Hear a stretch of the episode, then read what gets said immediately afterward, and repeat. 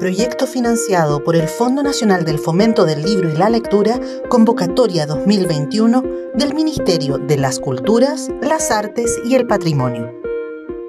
Hola a todos, bienvenidas, bienvenidos, bienvenides a Doble Lectura, tu dosis semanal de literatura y conversación.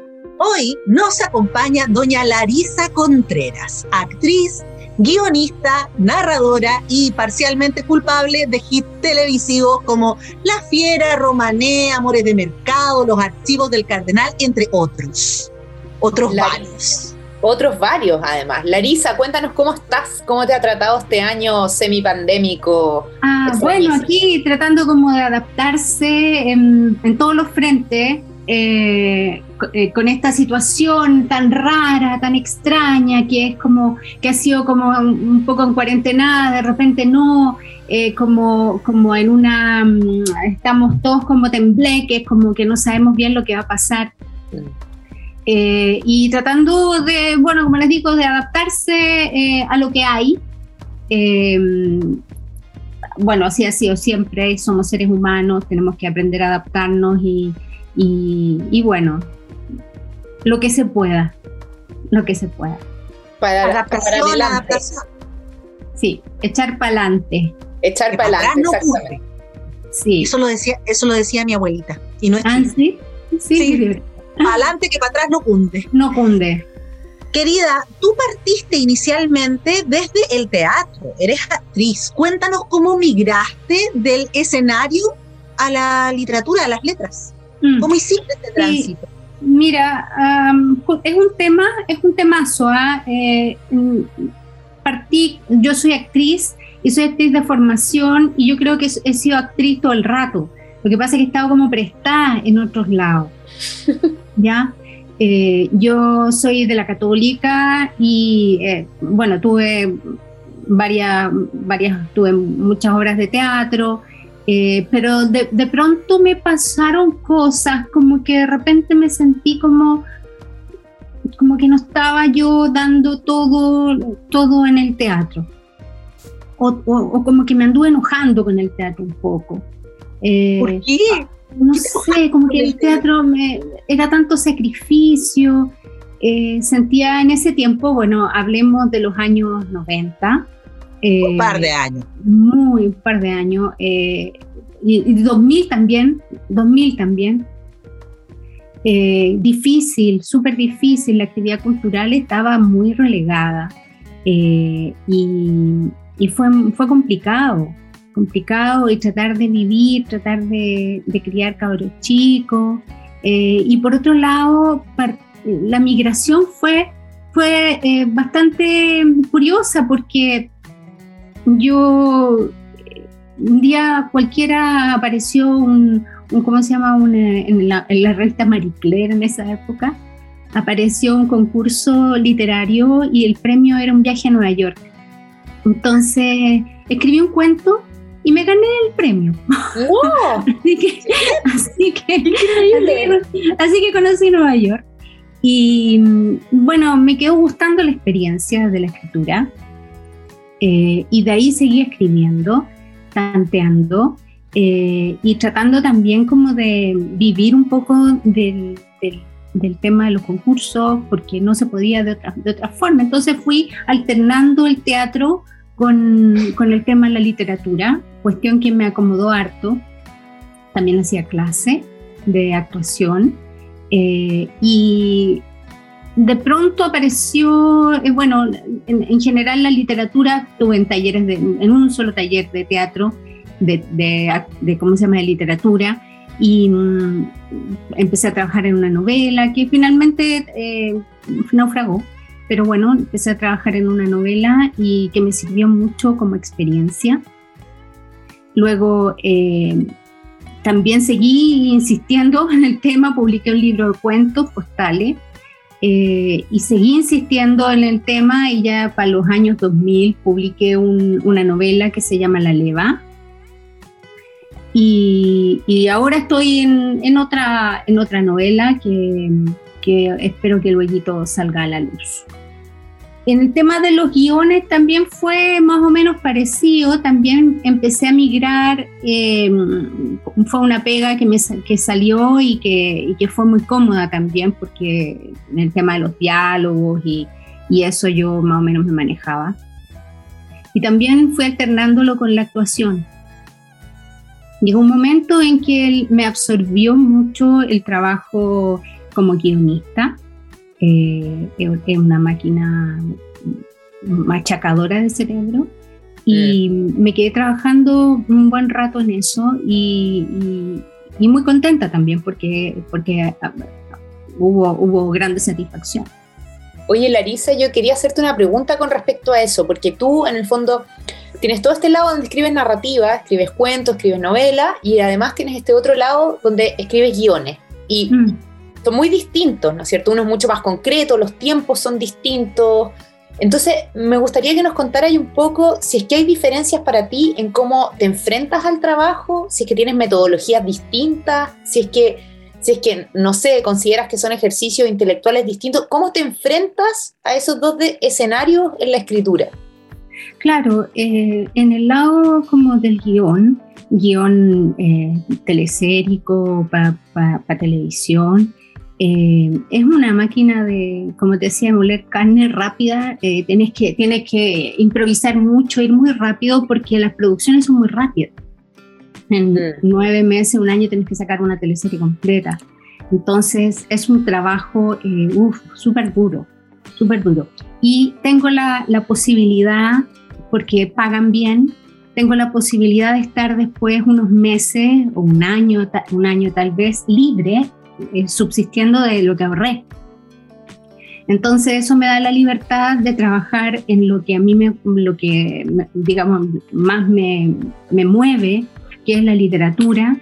Eh, y, y, ahí en ese rato tengo tiempo para moverme libremente y ir al ritmo que al ritmo que requiere que, requiere lo que uno está haciendo nomás. Eh, el trabajo va pidiendo, va pidiendo solo eh, su tiempo y, yo me lo doy, me lo doy. Eh, lentamente, voy día a día, son, son, son áreas distintas, ¿ah? pero no son tan distintas, tienen lugares, lugares espacios que, que se juntan he aprendido como que en, los dos eh, dar chispa, eh, dar eh, ansias más o menos parecidas. Digamos que las cosas salgan de mí, no, que salgan de dos personas diferentes. Entonces eso lo, he ido aprendiendo a través del tiempo y, y encontrando la hermosura y la dignidad que, la, que las dos áreas eh, requieren.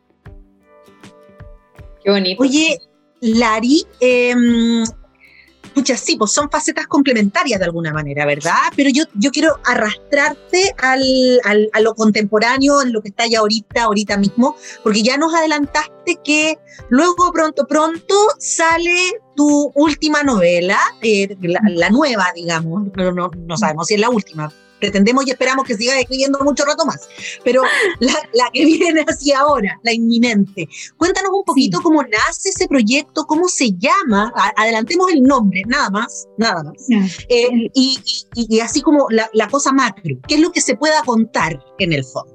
Mm, sí, es un trabajo que me ha tenido muy, inquieta y ha sido muy eh, duro eh, de, trabajar porque el tema es duro. Eh, y la, novela se llama Efectos Secundarios. Eh, se trata más o menos a grandes rasgos de una, de una jueza de familia que enloquece un día debido a que hay una muerte de una menor, de una niñita pequeña, que ella, eh, que ella envió a un centro del Sename y un día esta niña muere eh, y la viene a visitar durante las noches.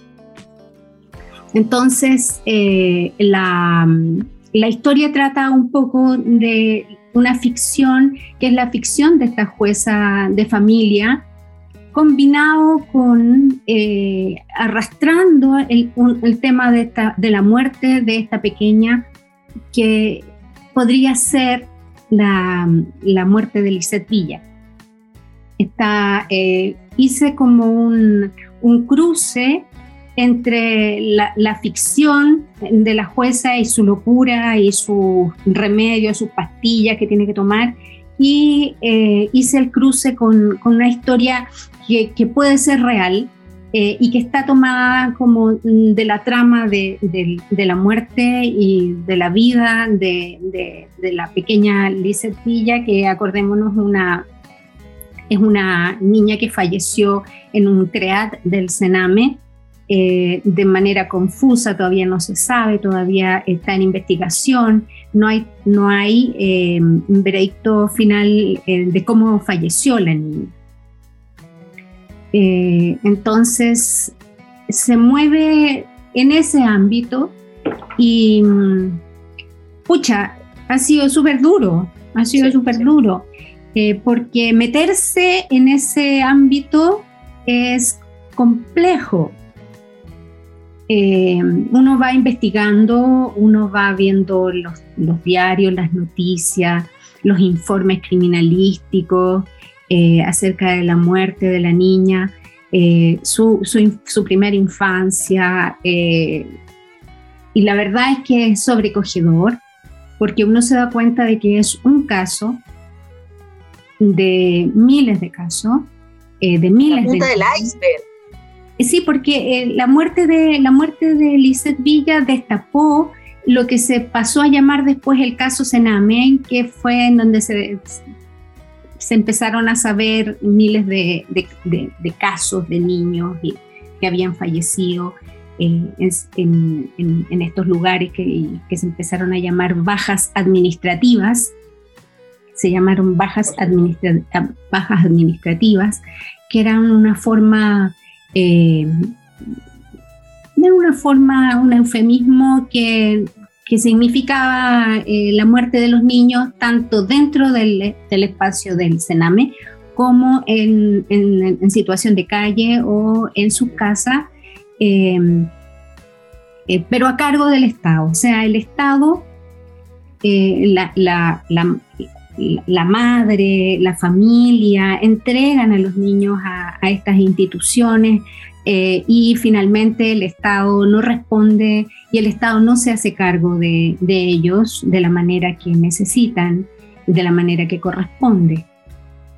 No quiero decir que sean todos los casos iguales, eh, sin embargo, eh, hubo 1.313 niños fallecidos en 10 años que es como, eh, bueno, y la cantidad de, de vulneraciones también que, han, que han vivido estos niños eh, ha sido muy grande, es como un informe Valech y un informe Retic juntos.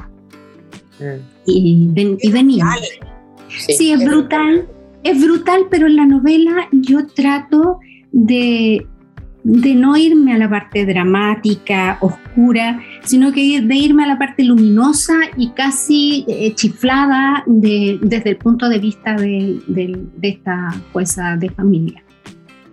Este contraluz finalmente, sí. tratar, tratar de hacer una, una eh, combinación de elementos como para poder generar el, el, el yin y el yang dentro de la obra. Sí, sí, pero desde una perspectiva lúdica no, es, no, está el, no está el dramatismo que tiene la, la historia, sino que está tomada desde un punto de vista más chiflado.